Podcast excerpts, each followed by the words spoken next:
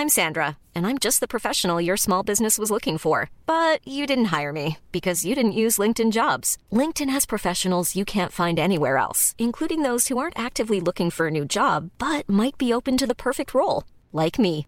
In a given month, over 70% of LinkedIn users don't visit other leading job sites. So if you're not looking on LinkedIn, you'll miss out on great candidates like Sandra. Start hiring professionals like a professional. Post your free job on linkedin.com/people today. There's never been a faster or easier way to start your weight loss journey than with PlushCare. PlushCare accepts most insurance plans and gives you online access to board-certified physicians who can prescribe FDA-approved weight loss medications like Wigovi and Zepbound for those who qualify. Take charge of your health and speak with a board-certified physician about a weight loss plan that's right for you. Get started today at plushcare.com slash weight loss. That's plushcare.com slash weight loss. plushcare.com slash weight loss. Wow. Nice. Yeah. What you're hearing are the sounds of people everywhere putting on Bombas socks, underwear, and t-shirts made from absurdly soft materials that feel like plush clouds. Yeah, that plush. And the best part? For every item you purchase, Bombas donates another to someone facing homelessness. Bombas. Big comfort for everyone. Go to bombas.com slash ACAST and use code ACAST for 20% off your first purchase. That's bombas.com slash ACAST. Code ACAST. Buenas noches. Bienvenidos al Criminalista Nocturno.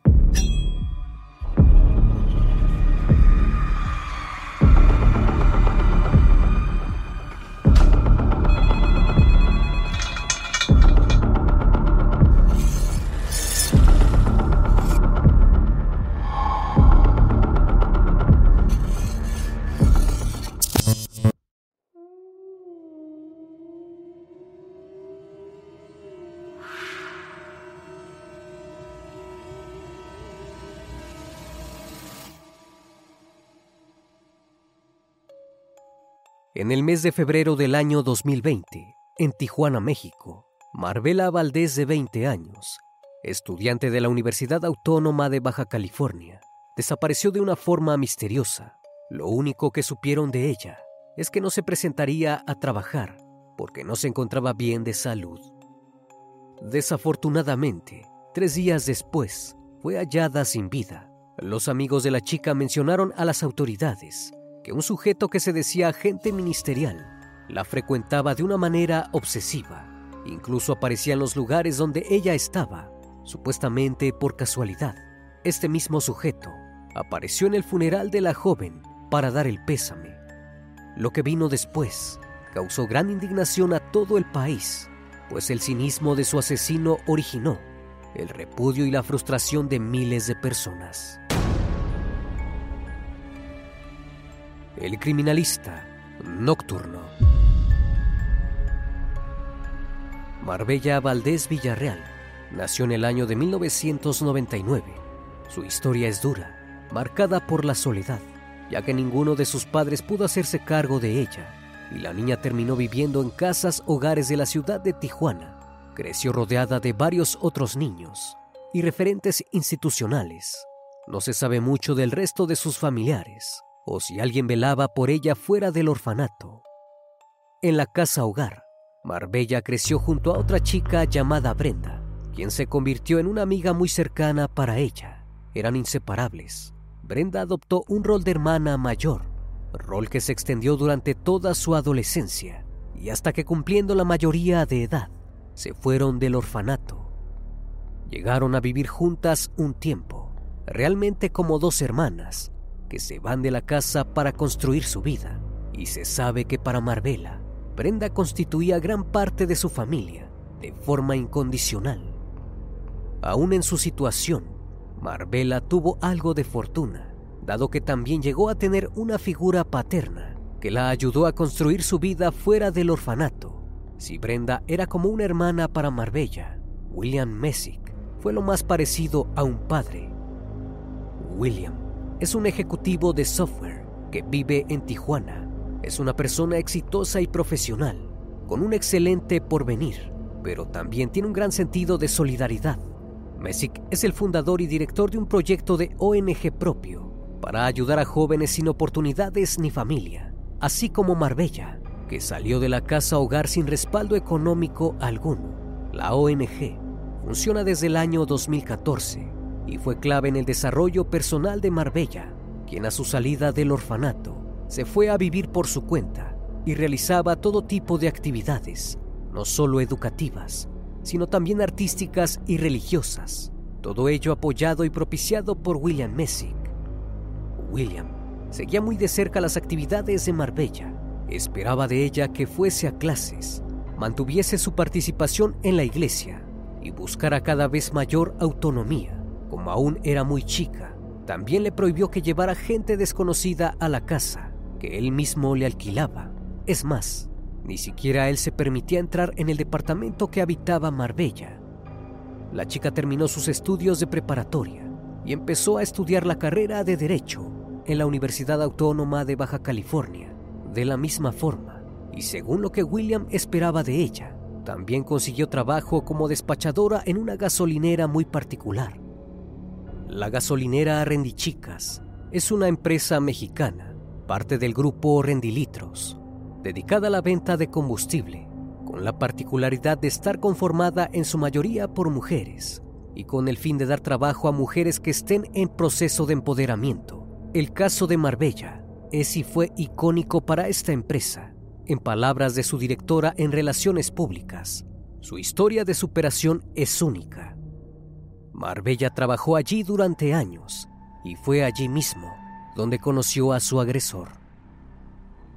Durante el año 2019, aproximadamente en el mes de septiembre, Juan Pérez Hernández pasó a cargar combustible por Rendichicas, ubicada en segunda en la colonia Soler, parte de Tijuana.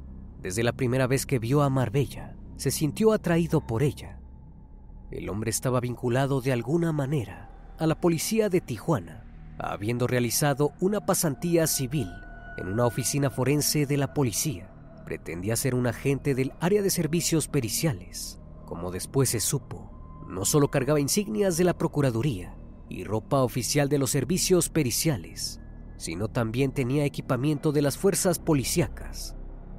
Por varias semanas, Juan fue ganando la confianza de Marbella. Solía pasar por la gasolinera, aunque no necesitara cargar combustible, y llevaba regalos, no solo para ella, sino también para las otras compañeras de trabajo de la chica. A veces se aparecía con desayuno para todas y algún regalo especial para Marbella, como chocolates, muñecos de felpa o flores. Para la chica, ser el centro de semejantes atenciones era algo nuevo. Quienes conocían a Marbella dicen que era una persona muy inocente y positiva, que no tenía maldad alguna y que se comunicaba con las personas de forma abierta, algo de lo que muchos podían tomar ventaja. La presencia de Juan llegó hasta oídos de William Messick, quien se mostró preocupado por la situación y habló con ella en varias ocasiones para prevenirla. Al parecer, Marbella no se tomaba la situación en serio. Abiertamente decía que no estaba interesada en Juan. Se reía de lo que pensaban los demás. Para ella, era una situación anecdótica, pero los regalos seguían llegando y el sujeto empezó a estar cada vez más presente en su vida. El hombre se encontraba de forma casual a la joven en varios lugares. Parecía ser cosa del destino. Cuando lo hacía, se mostraba sorprendido aunque en realidad la estaba siguiendo. También se sabe que Marbella había empezado una relación con un chico, al que Juan amenazó luego de enterarse, abordándolo violentamente en la calle y presentándose como policía. Al parecer, este joven habría terminado por cortar la relación con ella a partir de esto. Todo empezó a tornarse más sombrío. Brenda también estaba algo preocupada por la situación y su suspicacia fue la que marcó la diferencia. Everyone knows therapy is great for solving problems, but getting therapy has its own problems too, like finding the right therapist, fitting into their schedule, and of course, the cost. Well, BetterHelp can solve those problems. It's totally online and built around your schedule. It's surprisingly affordable too. Connect with a credentialed therapist by phone, video, or online chat, all from the comfort of your home. Visit betterhelp.com to learn more and save 10% on your first month. That's BetterHelp, H E L P. If you're looking for plump lips that last, you need to know about Juvederm lip fillers. With Juvederm Volbella XC and Juvederm Ultra XC, your lip look, whether it's subtle or bold, can last up to one full year with optimal treatment and no additional maintenance. Find a licensed specialist and see if it's right for you at juvederm.com today. That's J U V E D E R M.com. Add fullness to lips in adults over 21 with Juvederm Volbella XC or Juvederm Ultra XC. Do not use if you have severe allergies or a history of severe allergic reactions, or if you're allergic to lidocaine or the proteins used in Juvederm. Tell your doctor if you have a history of scarring or taking medicines that decrease the body's immune response or that can prolong bleeding. Common side effects include injection site redness, swelling, pain, tenderness, firmness, lumps, bumps, bruising, discoloration, or itching. As with all fillers, there's a rare risk of unintentional injection into a blood vessel, which can cause vision abnormalities, blindness, stroke, temporary scabs, or scarring. For full important safety information, visit juvederm.com. El día 5 de febrero del año 2020, Brenda se despertó y encontró en su teléfono un mensaje y una llamada perdida de Marbella. El mensaje decía que no se encontraba bien, ni en condiciones de ir a trabajar, por lo que iría al médico ese mismo día. Algo llamó la atención de Brenda, y es que el mensaje estaba mal escrito, no era propio de Marbella. Escribir con faltas de ortografía, por lo que para salir de su preocupación, decidió llamarla. Tras varios intentos, no logró tener éxito, así que en ese momento empezó a preocuparse. El día anterior, 4 de febrero, algunos conocidos de Marbella habían hablado por mensaje con ella y la chica les había dicho que Juan la ayudaría a cambiar unas chapas de su casa. Esto naturalmente a Brenda le preocupó aún más, por lo que se dirigió directamente a la casa de su hermana. Al llegar ahí, la vio cerrada. Nadie atendía a la puerta. Insistió llamando a su amiga y escuchando para ver si el celular estaba dentro de la casa. Al parecer, no era así. Un vecino ayudó a Brenda a entrar por una ventana que había quedado abierta y dentro de la casa la chica no encontró rastros de Marbella. Lo próximo que hizo Brenda fue llamar al trabajo y a otras amigas de la joven. Nadie sabía nada. Ayudada por William Messick, utilizó todos los recursos que estaban al alcance de su mano y entre los dos, incluidos familiares y amigos, empezaron a hacer su propia búsqueda. Para el 6 de febrero, no solo habían realizado la denuncia a la policía, sino también lograron por sus propios medios acceder a las cuentas de mensajería de la chica. Fue en este punto que Juan Pérez se percató de que se encontraban buscando a Marbella, intentando mostrarse preocupado por la situación. Se contactó rápidamente con quienes la buscaban. También participó de la búsqueda, presentándose en la gasolinera Rendichicas para preguntar sobre el paradero de la joven. Para el 8 de febrero, los familiares ya tenían la última ubicación del teléfono de la joven, que coincidía con la de la casa de Juan Pérez, y sospecharon de él desde un primer momento. La búsqueda se extendió hasta el lugar, y dos horas después, lamentablemente el cuerpo de Marbella fue hallado en un basurero clandestino, según marcaba la última ubicación del móvil. El cuerpo de la chica se encontró envuelto en una bolsa de basura, con las extremidades atadas presentaba signos de estrangulamiento y una contusión en el abdomen. Además, todo parecía indicar que no llevaba mucho de fallecida. Algo que resaltó del hallazgo es que la chica aún estaba vestida con pijama. Los amigos, familiares y vínculos cercanos de Marbella tenían casi por seguro que Juan Pérez Hernández era el responsable por el asesinato de la joven. Las pruebas que tenían eran suficientes pero debían esperar a que las autoridades intervinieran en el caso. Presos del dolor y por indicación de la policía, para no entorpecer la investigación, tuvieron que permanecer en silencio y la espera angustiosa se extendió hasta poder despedir los restos de Marbella recién el 14 de febrero, seis días después de que la hallaran. Conmocionados, los familiares no solo tuvieron que enfrentarse a la angustia de velar los restos de Marbella, sino que con indignación se enfrentaron a una prueba muy difícil de superar. tuvieron que ver entrar a su asesino al velorio. También quería despedirse de ella. Estaba vestido con una camiseta con la leyenda, ni una mujer más, en referencia al movimiento feminista, en repudio a los feminicidios en México. El cinismo que exhibió esa tarde Juan Pérez dejó sin palabras a los familiares. Había traído un oso de felpa en la mano, símbolo de su relación a los ojos de los demás con la chica, y tocaba el cajón mientras se mostraba consternado y conmovido por la pérdida de la joven. Jocelyn Ruiz, prima de Marbella, habló días después con los medios. Explicó que no podía comprender la falta de respeto que la presencia de Juan conllevaba y que el hombre se acercó a darles el pésame de forma descarada. En ese momento pudo ver algo que luego sería contrastado en la investigación. Refiere haber visto claramente marcas de rasguños en el cuello del hombre. Más de uno de los allegados de la joven sintió deseos de confrontarlo. No obstante, la policía había sido clara al indicarles que se mantuvieran en silencio y no dijeran nada con el fin de no entorpecer la investigación ni alertar al principal sospechoso. Juan parecía estar tranquilo, sin saber que todos los ojos estaban puestos sobre él. No solo despidió los restos de su víctima, acompañando a todos los presentes familiares y amigos, sino que más tarde, aún con más descaro y sosteniendo su personaje, abordó a los agentes de policía que estaban presentes en el velorio para exigir información acerca de la investigación y manifestando haber sido agente de la fiscalía él mismo.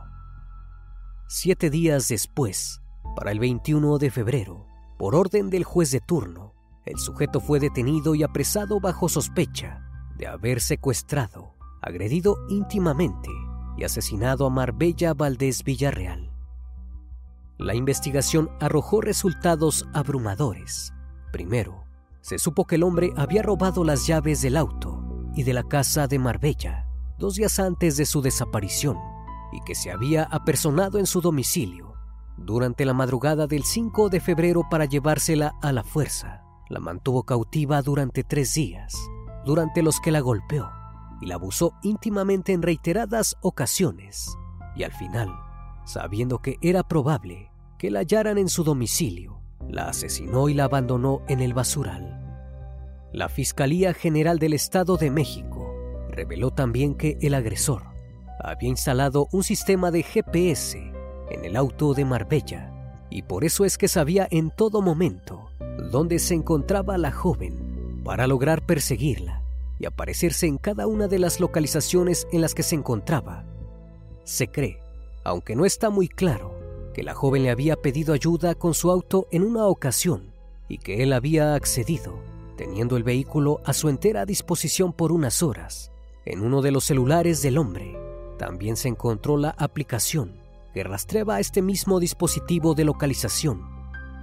La tecnología del GPS no solo fue un aliado para las oscuras intenciones de este individuo, sino también fue lo que marcó la diferencia para inculparlo, con los datos obtenidos por los investigadores y los otorgados por la familia. Se supo que el celular de la víctima arrojaban señal de la misma localización en la que los dos teléfonos celulares de Juan se encontraban, incluido también en el basurero de la colonia El Tecolote de Tijuana, donde el agresor se deshizo del cuerpo de su víctima. El cuerpo de Marbella daba cuenta de que el atacante había sido en efecto Juan, porque bajo las uñas de la víctima había rastros de ADN de él, lo que concordaba con lo expresado por la prima de Marbella al ver el cuello arañado del hombre en el funeral. Además, dentro de los escasos y cruentos detalles de los que se tiene disposición, se supo que la chica había sido agredida en múltiples ocasiones, dadas las contusiones que presentaba en diversas zonas del cuerpo, incluidos los signos de haber recibido diversos abusos de índole íntimo. Poco más de dos años después, durante el mes de octubre de 2022, Juan Pérez Hernández fue sentenciado a 42 años y 6 meses por el crimen de Marbella Valdés Villarreal. La justicia es lenta. Tanto William Messick como Brenda piensan que con la información propia que habían llegado a recabar al momento de su desaparición, El accionar rápido de la policía habría conseguido encontrar a Marbella aún con vida en la casa del asesino. Sin detenerse en ello, durante todo este tiempo, quienes se encontraban más cercanos a Marbella no se quedaron quietos y han puesto de sí para visibilizar una problemática cada vez más abrumadora. Por un lado, William Messick, recordando públicamente a Marbella como a una hija, tomó la tragedia como un aprendizaje importante para dar la conciencia de la problemática del feminicidio en Tijuana y fundó, a través de su organización sin fines de lucro, un taller de defensa personal enteramente dirigido a mujeres. El taller se impartió de manera pública y gratuita, siendo dirigido mayormente por él mismo en el gimnasio Carlos Gray, en las playas de Tijuana. Otro punto a destacar es que la estación en la que Marbella trabajaba, Rendichicas, fundó un punto naranja en su sucursal, que constituye en Tijuana un espacio seguro para recibir a mujeres que hayan sido víctimas de violencia y acoso.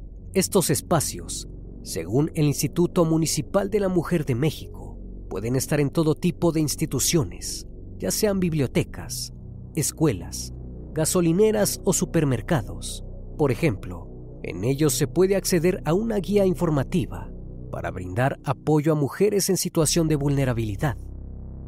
Tanto los amigos como sus familiares de Marbella Valdés Villarreal han sido protagonistas e impulsores de manifestaciones, eventos e intervenciones sobre la vía pública, con el fin de dar conciencia de la situación que llevó a su fallecimiento, además de recordarla públicamente. Su caso es uno más en una larga lista de nombres que dan cuenta del mismo horror que ella tuvo que vivir. Y por cada nombre agregado a esa lista, hay acciones que se llevan a cabo para dar respuesta y evitar situaciones nuevas, pero nos dejan sabor a poco, porque nada devuelve la vida de una joven que cargando con su propia historia, puso todo de sí misma por salir adelante, por ser mejor, por construir algo distinto no puede menos que inspirarnos, aunque del otro lado continúa ese sabor amargo de que aún convertida en una insignia para muchas personas, Marbella ya no está con nosotros.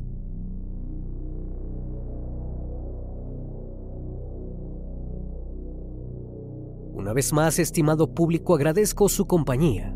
Gracias por brindar un espacio de su tiempo para conocer un caso más de este canal. Si aún no estás suscrito, te hago la cordial invitación a que lo hagas y formes parte de esta gran comunidad. Esto es El Criminalista Nocturno. Hasta la próxima emisión. Buenas noches.